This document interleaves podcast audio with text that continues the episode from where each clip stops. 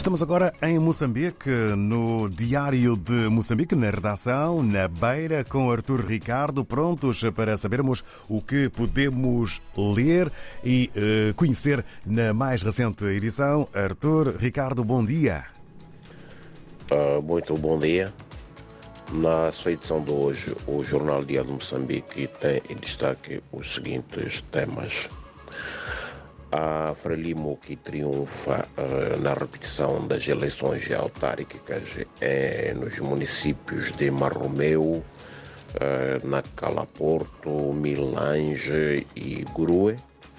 Uh, segundo, de acordo com o apuramento intermédio divulgado pelas autoridades eleitorais de nível distrital, Uh, ainda sobre uh, as eleições realizadas uh, no último domingo, temos uma organização da sociedade civil que considera que houve mais irregularidades neste escrutínio relativamente ao que se realizou a 11 de outubro, mais concretamente nos, nas autarquias de Marromeu e Goroé.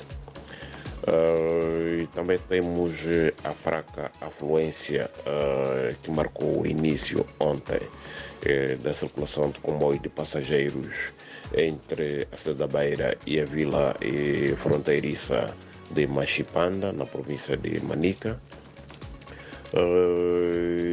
ainda na província de Tete, em que há o relato de terem sido desfeitas 56 uniões prematuras.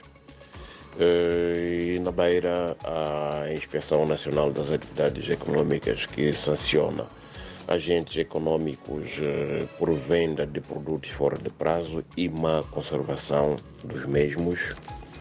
E finalmente temos os desportos Uh, com a Seleção Nacional de Futebol. Uh, os Mambas já iniciaram a sua preparação com apenas 13 jogadores.